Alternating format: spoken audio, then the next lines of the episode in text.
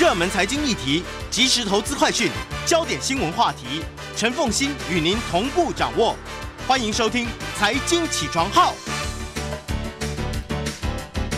Hello，各位听众大家早，欢迎大家来到九八新闻台《财经起床号》节目现场，我是陈凤欣。一周国际经济趋势，我们今天在这个整个的结构上面呢，要做些微的调整。好，就学文觉得二十年了，他想要再做一些进化，这样子啊。Hello，学文早。哎，奉献，各位听众，大家早安。也非常欢迎 YouTube 的朋友们一起收看直播，可以看到学文准备的这些图片。好，学文，呃，我们先做一个整体对呃《经济学人》对整体财经的一个看法。对，如果说有在啊、看《经济学人》都知道啊，它其实整本杂志你买来之后，最前面当然是 content，就是它的目录哦。可是目录完之后呢，其实《经济学人》在每一期的杂志呢，有一个 The World This Week 啊，我把它翻译叫一周精华。那它通常呢会抓出二十几个关键字，包括政治的。财经商业的啊、那我想说，从这个礼拜开始呢，因为我觉得他每个礼拜这个 review 我抓的关键字，我觉得对于我们知道过去一个礼拜发生什么事情。还有再过来一个礼拜，有哪些可能会发生的财经或者是政治的重大事情，还蛮有影响力的。所以我想说，从这周开始啊，我们加这么一个段落啊，所以它的标题叫做 The World This Week。那这一次的二十二个关键字里面，我大概帮大家抓出来七个关键字，我觉得跟现在这个国际情势哦还是有关系的。第一个关键字是 Stock Market。股票市场啊，那它里面呢，经济学主要认为哦，俄罗斯入侵乌克兰呢，其实确实啊，我想不能否认，对股票市场影响很大。那大家惶惶不安的心情更强，所以在二十四号呃袭击发生前一天，S M P 五百指数已经达到了八个月以来的最低，从年初以来下跌了百分之十二。如果你从袭击发生之前呢 n a s d a q 指数也比一月初啊又下跌了百分之十七。那当二十四号凌晨整个入侵开始啊，莫斯科交易所还宣布了暂停交易。当交易恢复之后，俄罗斯主要的这个指数啊叫 MOEX 啊 M O E X，马上下跌百分之四十五。后来恢复了部分的损失哦，就是反弹。那俄罗斯央行为了俄罗斯银行还提供了紧急支持，并禁止卖空啊。那第二个关键字是石油价格，oil price 啊。然后经济学人认为，随着全球投资人感觉俄罗斯军事干预会对能源造成流动的风险，石油价格开始飙升。布兰特原油呢，从二零一四年以来第一次突破每桶一百美元，很多的西方石油公司也开始评估制裁俄罗斯会让他们自己啊产生一个什么样的影响。在全球本来就紧张的市场中，天然气价格也开始飙升。西北欧啊，就是西北欧洲的天然气的期货的主要指标，开盘马上跳空百分之三十啊。对，第三个关键字呢很有意思，叫 offshore wind 啊，就是。外海的风力啊，最近美国举行了迄今为止规模最大的海上风力的开发权的拍卖会。那这项交易覆盖了纽泽西和 Long Island 哦，纽约的长岛附近五十万英亩的浅水区。这个区域被称为纽约湾啊，一般人说它是纽约湾。整个风力涡轮机哦，最终可以为两百万的用户啊，纽约这边的用户提供电力。那同时间，法国政府也表示，他们会向法国电力公司 EDF 注资二十一亿欧元，以解决这个公司在处理核电啊。他们决定不用核电之后，你怎么找到补充的这个电力能源啊？我想呢，其实转换能源今年也是蛮重要。嗯，第四个关键字叫 Rio Tinto。那比较了解大能源市场都知道，这是叫力拓矿业啊，它非常有名。它其实总部在英国，它是全球最大的资源开采还有矿产品的供应商啊。对。那最近它公布它的这个财务报表，二零二一年的商品价格回升，让力拓矿业的收入剧增百分之四十二，帮它每年的净利润增加了两百一十亿美元。给股东带来十六点八亿美元的红利。那他的年度报告重申，在面对所谓种族骚扰啊，他们内部最近发生了一些所谓啊，就是性骚扰的事件啊，他们正在改良工作场所。不过他们的获利啊，跟他的股价表现都很好。第五个关键字叫 tech industry 科技产业啊。那他这里面经济学主要告诉我们，对中国监管部门打击科技企业的新担忧，导致中国的科技股再次被抛售。你譬如说啊，如果有去过大陆人都知道，台湾是 Foodpanda 跟 Uber Eats，中国大陆是美团跟饿了么。最近美团的股价啊，在中国的监管机构表示，你叫外送小哥配送的时候，你抽成不能抽太凶啊。腾讯呢被迫否认自己是另外一个大规模打压的目标。那同时呢，中国听说正在重启对马云的蚂蚁金服的调查，所以整个香港上市的中国科技企业的恒生科技指数啊，跌到二零二零年创立以来的新低啊。同时间，中国的监管机构还继续在对补习事业进行严格的新限制，包括禁止外国投资人投资任何跟补习教育有关的这个项目啊。第六个关键字呢叫氢能源飞机啊。最近呢，欧洲的 Airbus 还有通用 GE 啊，和法国航天航空公司叫做 Safran 啊的合资企业 CFM 签署一项协议。决定启动用氢能源燃料开发内燃机啊，嗯，那这个合资公司表示，这是迄今为止开发氢能源动力飞行新时代的最重要一步。那一架 A 三八零呢，超级巨无霸会配备啊所谓的液氢气的罐啊，并在十年中啊十年之内啊要试飞。第七个呢是喜欢玩车人都知道 Porsche 啊。保时捷啊，Volkswagen 宣布呢，正在跟 Porsche 的品牌啊的进行 IPO 进入深入探讨。这家德国汽车制造商正在跟他的后面的家族企业最大股东叫 PH 啊，这个家族进行谈判。那 Porsche 的 IPO 呢，会为 Volkswagen 提供资金，并加速它电动车跟技术的发展。最后一个关键字，今天我要提的叫 Reels Platform，这就是脸书改成 Meta 元宇宙之后啊，为了跟抖音对打的这个 Reels 啊，那它正式宣布提供这个平台给所有 Facebook 的所有用户啊，那。也表示呢，他们跟抖音在短视频的竞争越演越烈啊。那 Mark Zuckerberg 甚至评论说，Facebook 确实正在面临抖音在社交媒体的激烈竞争。那他宣布之后呢，它的股价在二月三号还是下跌百分之二十六，从正式宣布之后又下跌百分之十六点五。所以我看 Facebook 最近情况真的不大好。好，这里面有短期的因素，比如说包括了俄乌的情势对股市跟天然气价格等等的冲击，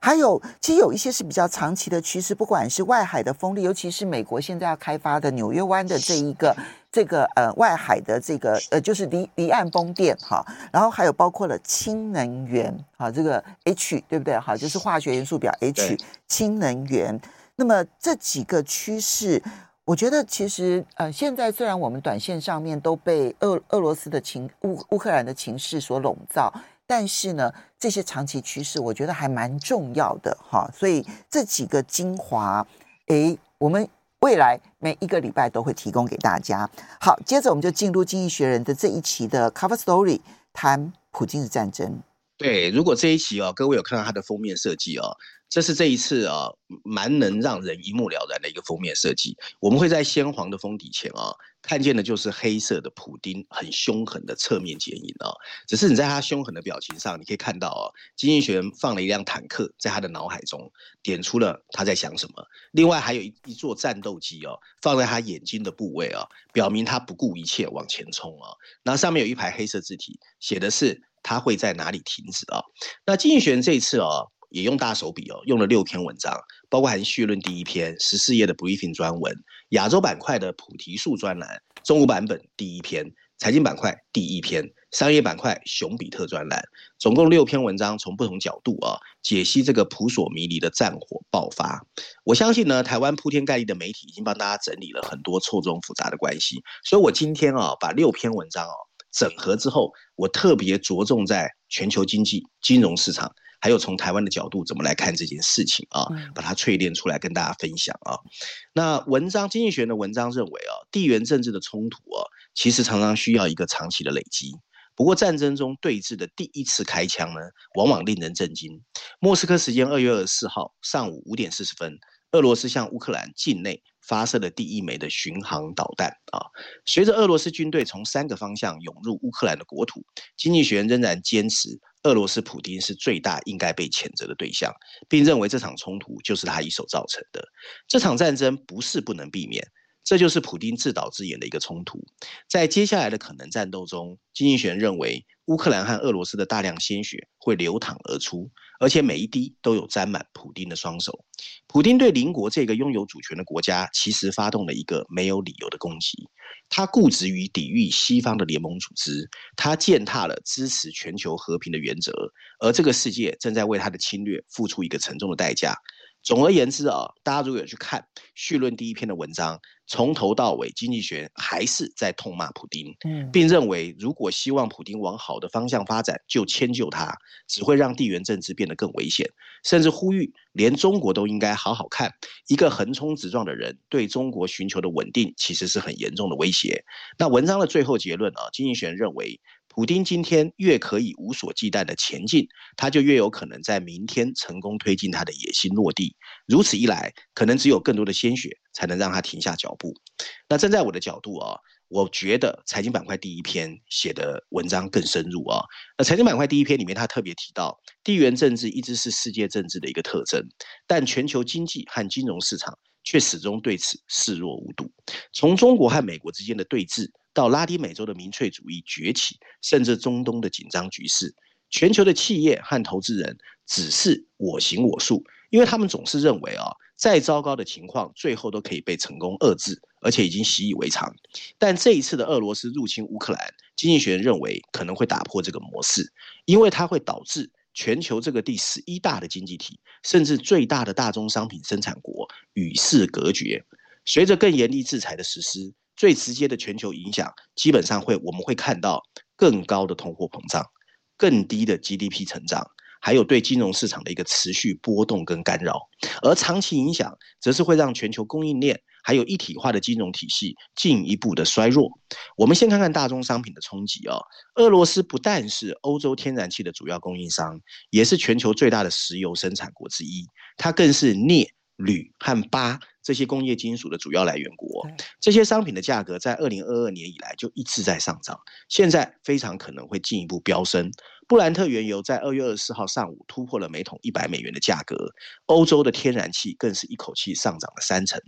商品供应还可能会受到两个方式的破坏：如果管道和黑海港口受到破坏，他们的运输就会中断，或者。西方开始对俄罗斯大宗商品实施严厉的制裁，这也会让西方企业从俄罗斯购买大宗商品难上加难。第二个冲击就是科技，还有全球金融体系啊。美国可能会对俄罗斯科技企业实施更严厉的跟华为一样的制裁，并把俄罗斯最大的两家银行，包括俄罗斯的联邦储蓄银行和俄罗斯的外贸银行列入黑名单，甚至切断 SWIFT 的联系。这已经宣布了啊，这会拖累整个俄罗斯的经济成长，而且激怒俄罗斯国内的消费者，并且阻碍国际资金的流入跟流出。俄罗斯当然会受伤，但俄罗斯的财政需求很可能会转而向中国。对全球经济而言，随着自然资源的上涨，通货膨胀会更高，这会加剧全球央行的节奏或者打乱它。而且随着市场动荡的打击信心，企业投资会戛然而止。而更长期的影响就是会加速全球经济的分裂，俄罗斯会迫向东倾斜。更多的依赖跟中国的贸易和金融联系，而在西方，越来越多的政客和企业会开始质问全球化的关键，就是你应该跟所有人进行贸易，还有没有效？我们稍微我们稍微休息一下，进一段广告之后，马上欢迎大家回到九八新闻台财经起床号节目现场，我是陈凤欣，在我们线上的呢是我们的老朋友丁学文，也非常欢迎 YouTube 的朋友们一起来收看直播。好，学文，刚刚我们提到了就是。在这一次的《经济学人》呢，他整套谈战争这件事情，它有属于政治面的，有军事面的，但是在财经面的部分呢，那么他提到了，其实它带来更多更多的风险。好，第一个，更多的通膨，而且这个通膨你不能够只看说它有没有制裁，包括了很多运输的管道有没有受到阻碍，这里都是一个观察点。其实。今天凌晨的这个原物料价格大涨，就是因为有很多的海运公司开始宣布说，我不，我我我我停暂停这个对俄罗斯港口的运输，那你就知道很多原物料其实是就变成运不出来。你没有制裁，你也等于制裁了哈。那再加上金融上面的这个呃可能后续的制裁，所以有很多的这一些原物料的这些公司不敢去跟俄罗斯采购。你就让供给立刻产生了极大的冲击。好，第二个部分谈的是科技跟金融体系的部分。那么，你觉得这个对于全球化的影响，就他这篇文章提到对全球化的影响很大。对啊，科技当然是影响很大嘛，因为其实美国已经宣布哦。对于俄罗斯的制裁会采取华为一样的方式。那其实我们都看过美国怎么对中国嘛，你基本上就是很多重要的关键零组件不让输过去嘛。嗯、所以台湾其实也很快就宣示啦，因为其实他肯定要跟着美国脚步走嘛。对，没错，我们能怎么办呢？嗯，没错，好 喊一喊也不错。好，来，这是科技的部分。好，OK，那文章后面还继续在说啊，就说其实大家还要注意的，现在所有人的眼光放在俄罗斯。那经济学人认为啊，整个后面可能还有很多的独裁国家也正在看你美国或者是欧洲怎么对付俄罗斯。那这些独裁国家也有可能会仿效。那中国就有极有可能会积极推动自给自足的建设，为未来的堡垒经济做准备啊。那入侵乌克兰或许不会在今天马上引发全球一个重大的经济危机，但它会改变未来几十年全球经济体系运作的整个模式啊，那另外呢，他在菩提树专栏亚洲板块这边哦，还有一篇是站在台湾角度的。那对于关心亚太地区和平的人来说，就像有一家日本媒体最近写了一个呃叫做头条，他的头条标题写的是乌克兰不是一个在对岸的战火。他为什么这么说？他说亚洲呢也有一个台湾处在一个强势的专制政权的旁边。那日本首相岸田文雄最近也公开发出警告，如果我们容忍武力可以改变现状，他会对亚洲发生深远的影响。那他还进一步暗示，俄罗斯总统普普京对乌克兰的侵略可能会助长习近平的企图心。其实乌克兰和台湾之间的差异哦，相似之处。比就是不一样的地方，比一样的地方更能说明乌克兰的今天暂时可能不会台成为台湾的明天。首先是美国的支持程度，大多数美国人在地图上找不到乌克兰，因为乌克兰不过是美国第六十七大的贸易伙伴，可是台湾是美国的第九大贸易伙伴，这也是全球供应链核心中半导体的超级大国，而且台湾位在西太平洋第一岛链的核心，经济学认为是日本很重要的缓冲区，因此在台湾议题上。经济学认为，对呃对亚洲的关心呢、美国肯定超过乌克兰，否则他不会去搞什么印太经济架构哦。而且失去台湾意味着美国要把亚太地区的领导角色让给中国。那从这个角度看啊，那蔡英文政府最近啊，他认为台湾跟乌克兰截截然不同就不足为奇，因为经济学的。角度是这样，那台湾更直接应该担忧的是，乌克兰会分散美国的注意力，让中国做出军事上的动作，比如考验台湾保卫远远方岛屿的承诺。中国也有可能加强错误信息的传播和网络的攻击，目的是散布对美国承诺的怀疑，并强化中国的主导。从这方面来看，台湾跟乌克兰还是有联系的。中国会不会从乌克兰入侵的呃？啊，从俄罗斯入侵乌克兰的教训作为对台湾的参考，其实值得台湾注意。最后一个联系哦，就是俄罗斯其实也是一个亚洲国家哦，大家不要忘记，在他开始准备对乌克兰开战之前，他在俄罗斯远东的军事活动不仅变得更加活跃。而且对美国和他的盟友也更加敌对。日本是唯一一个跟俄罗斯有直接领土争端的 G7 的成员国，所以这个礼拜日本率先谴责俄罗斯的侵略行为，并加入了西方对日本的制裁。尽管俄罗斯最近几周在日本海附近啊进行了不同寻常的大规模演习，军事分析人员说，演习的目的是阻止日本站在美国和欧洲一边。俄罗斯和日本之间的紧张局势似乎也会成为一种常态。乌克兰的大火看来一定会在亚洲海岸开始燃烧。嗯，乌克兰这个情势，你说北京会不会拿来作为参考？当然会。哈，那台湾能不能够小心？当然会小心。但是有没有能力呢？我觉得其实就是无力。所以呢，这些警告。我觉得在台湾内部，我们都很清楚，这也就是为什么台湾那么关心乌克兰的原因。我们大概对于全世界的战争当中哦，空前关注的就是这一次了哈。那当然，这里面有一些命运息息相关的这一些关注在。当然，你要问我说，今年之内台海之间会不会出现问题？我到目前为止，我认为至少超过八成的几率是不会的啊。可是问题是。嗯，乌克兰的情势就像他一开始讲，地缘政治的冲突都是长期累积所造成的，而并不是一触即发的。那这个长期累积，我们是不是朝着这个方向正在长期累积当中？这点也是我们自己要好好的去思考的一个问题。美国值不值得信任？嗯，这是一个大课题。就是事不关己的国家都觉得美国很值得信任。但被美国抛弃过的国家，可能都点滴在心里。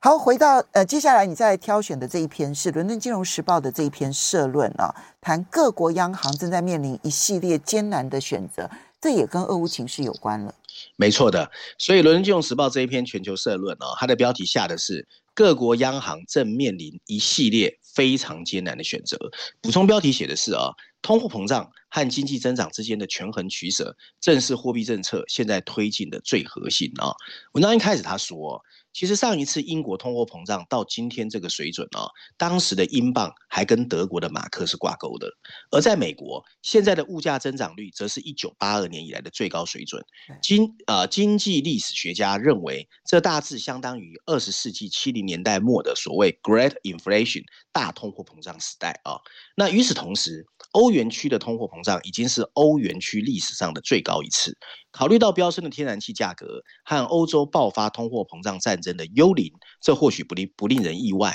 目前看来，似乎只有亚洲哦还没有受到这些压力的影响。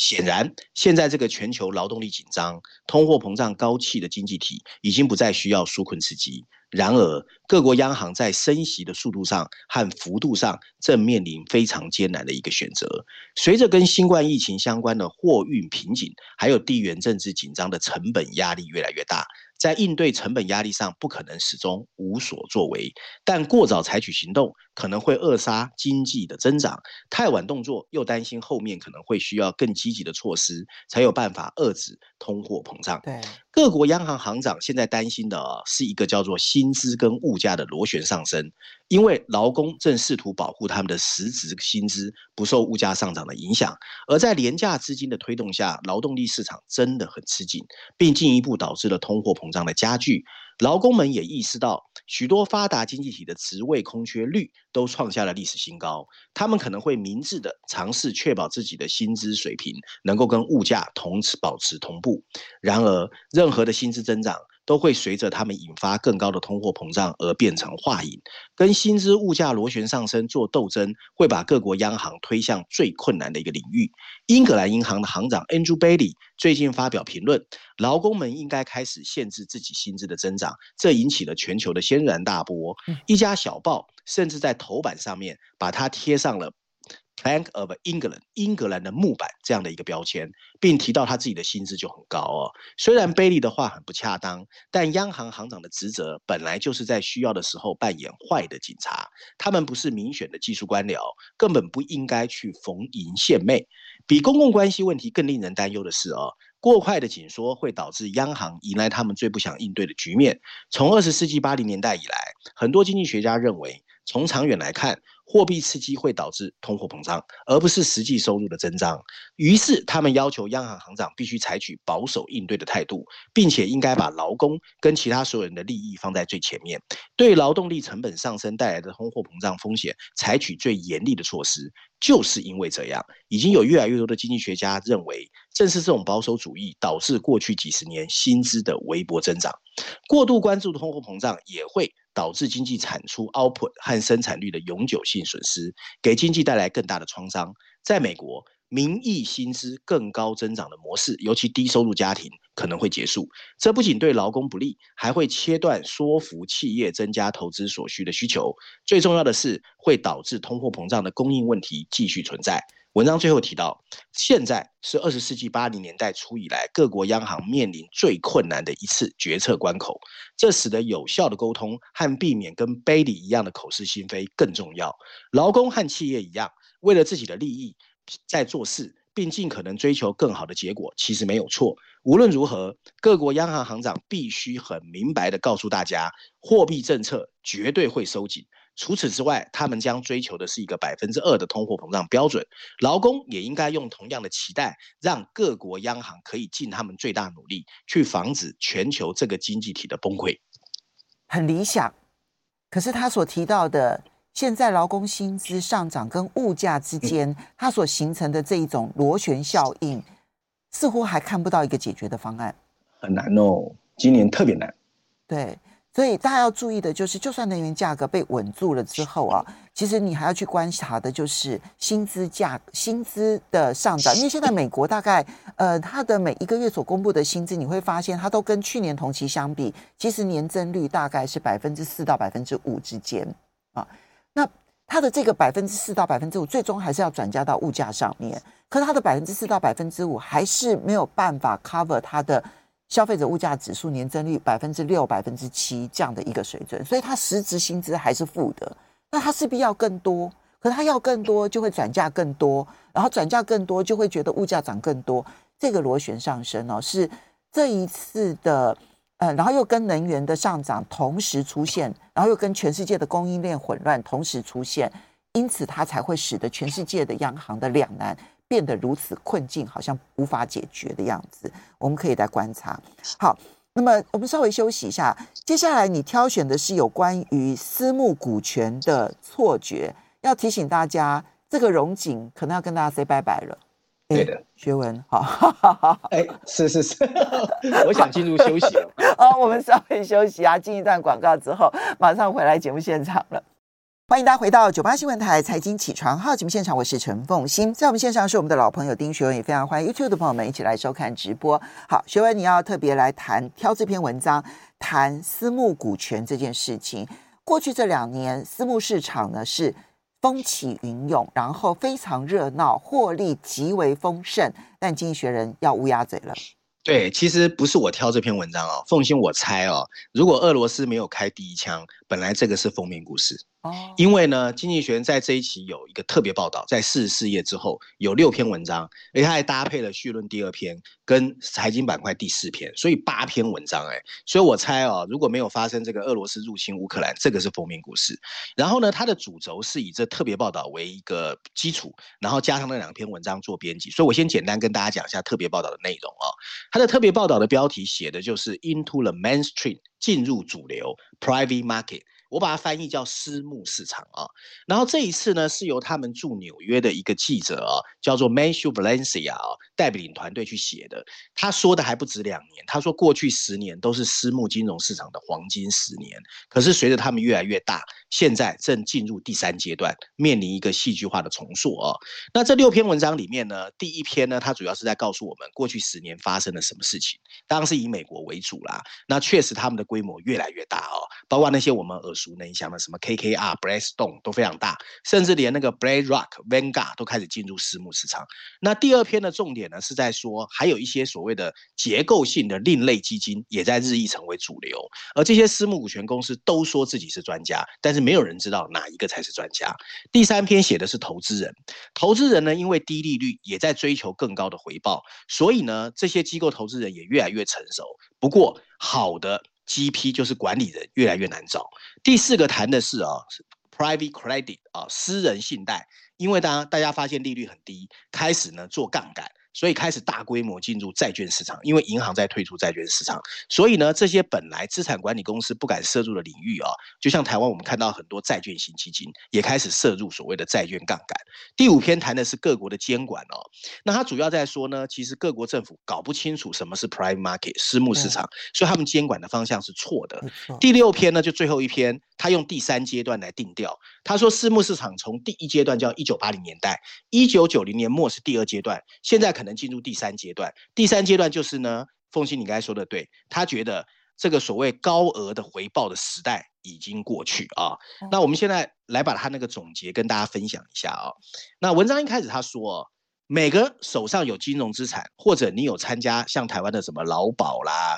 退抚基金呐、养老基金计划的人都知道，其实你也暴露在股市波动的风险之中。不过，只有很少的人知道，现在连你的存款。也越来越多，其实被放在私募市场，这里面包含了什么呢？包含私募股权、创业投资，就创投基金、杠杆收购、私人拥有的跟债券有关的产品，甚至是基础设施或房地产有关的结构性的信托产品，也越来越多被金融机构去投资、哦。如果你知道这些风险敞口有多大，大部分的人会很讶异哦。光是私募股权和房地产投资，已经占了美国公共养老基金投资组合中将近五分之一的比例。另外，有高达百分之三。三十九的美国大型捐赠基金也投入了收购创业投资和房地产信托，而私募资产已经成为存款人的鸦片，因为大家以为哦，只要投资就一定会赚钱。就像经济学人在这一周的特别报道里面特别提醒我们的，这种想法是一个错觉。私募投资之所以成为主流，很大原因是因为确实有几家在全世界很大的私募股权基金，他们充分利用了难得的机会。例如，尽管私募股权从二十世纪八零年代以来经历了两次的繁荣跟萧条的周期，但他们善用金融和营运。互相结合的金融工程，确实为数千家企业带来了真正的价值。从一九九零年代中期以来，私募股权基金在不同时期的表现，平均比股票指数高了二到六个百分点。随着银行因为金融危机监管的收紧，退出了风险承担的行列，像阿波罗、Blackstone、黑石、凯雷、KKR 这些私募基金则往债券市场移动，填补了这个空白。而私募市场的规模从二零零八年以来哦，十三年上涨了四倍，现在的总规模是十兆美元。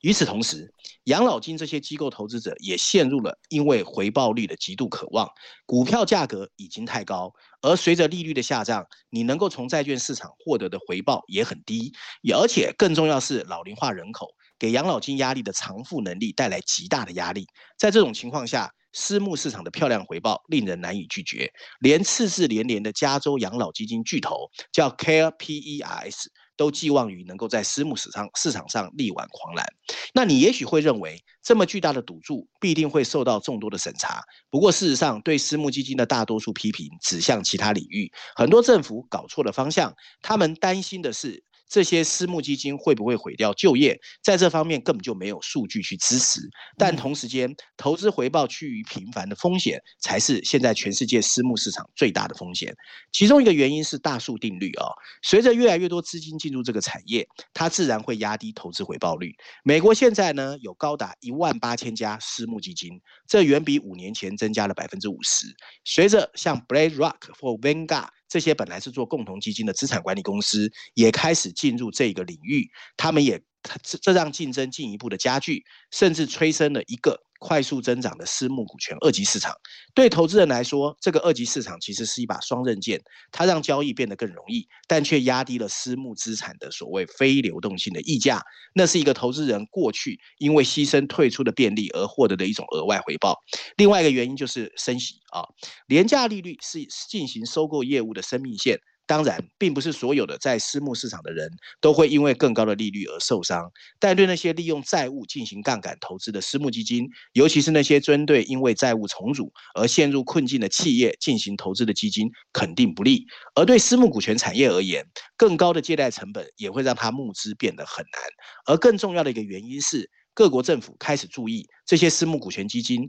其实长期以来享受着免税的优惠，譬如资本利得是免税的。但这些负面因素还不足以意味这个产业会面临一个直接的危机。大多数股权投资基金会把投资人资金锁定很多年，而某些基金仍然将通过私募市场低买高卖而表现良好。有证据表明，很多的投资基金在私募市场的表现比公开市场要好，但投资在私募市场的投资基金可能会面临一个绩效慢慢恶化的未来，这会让他们的吸引力越来越小。那怎么办啊？大多数大型的私募股权公司已经从一个专精、勤勤恳恳的投资人，变成越来越像大型的金融超市，甚至满脑子就想扩大管理规模，获取更多的管理费。他们现在可能需要一个重塑的一个过程啊。那重塑的过程呢，才能让我们看懂真正的私募市场能做什么，不能做什么。学文，其实我必须承认，在我刚开始看到这个题目的时候，我的第一个想法就是这跟我有什么关系？可是呢，他去描述了他整个私募基金的这个整个市场的一个延伸，其实我们都间接有关诶。那各个各类的这一种退休基金都有可能，其实有相当大的比例投资在里头。那当然最重要的是，当它的规模大到一定程度的时候，而竞争又如此的激烈，那么大家就开始去冒风险，而最终就有可能导致他们承担了他们不应该承担的风险。它影响的就会是全世界，这就好像是金融海啸，它其实是美国的刺激房贷，那跟我有什么关系？结果影响到了我的生活。我我现在听完了，我现在能够理解你为什么判断《经济学人》可能原本是要拿这个做 cover story，而并不，那只是因为俄罗斯开打了，所以他改变了他的 cover story，因为它的影响深远程度可能超乎我们的想象。真的，其实凤欣你刚才说的很对啊，它里面特别提到存款啊，因为你知道台湾的金控其实获利不是越来越高吗？以前金控传统的赚钱是贷款跟存款之间的利差，可是现在很多的金控，你去看它的财务报表，它很多是靠投资来的，就是它把你的存款拿去投资这些在全世界的私募市场的产品，它的获利才这么高。可这些私募市场的国家，如果因为地缘政治，因为各种东西，譬如说结构性的房地产信托什么出现问题，其实它就变成亏损。这点其实是我们一个很大的危机。其实每一次的危机都是一样，它可能发生在我们所不知道的某一个角落。那这个角落会不会引爆？至少目前看起来，它有风险已经出现了。至少我们必须要小小心注意了哈。这是经济学人的乌鸦，但我觉得这个乌鸦还蛮重要的。好，那时间的关系啊，那么我们这边要特别的提醒大家，就是我们从下个礼拜开始啊，那么学文的这一个这个一周国际经济趋势的专栏，我们要整个往前挪，挪到每个礼拜一。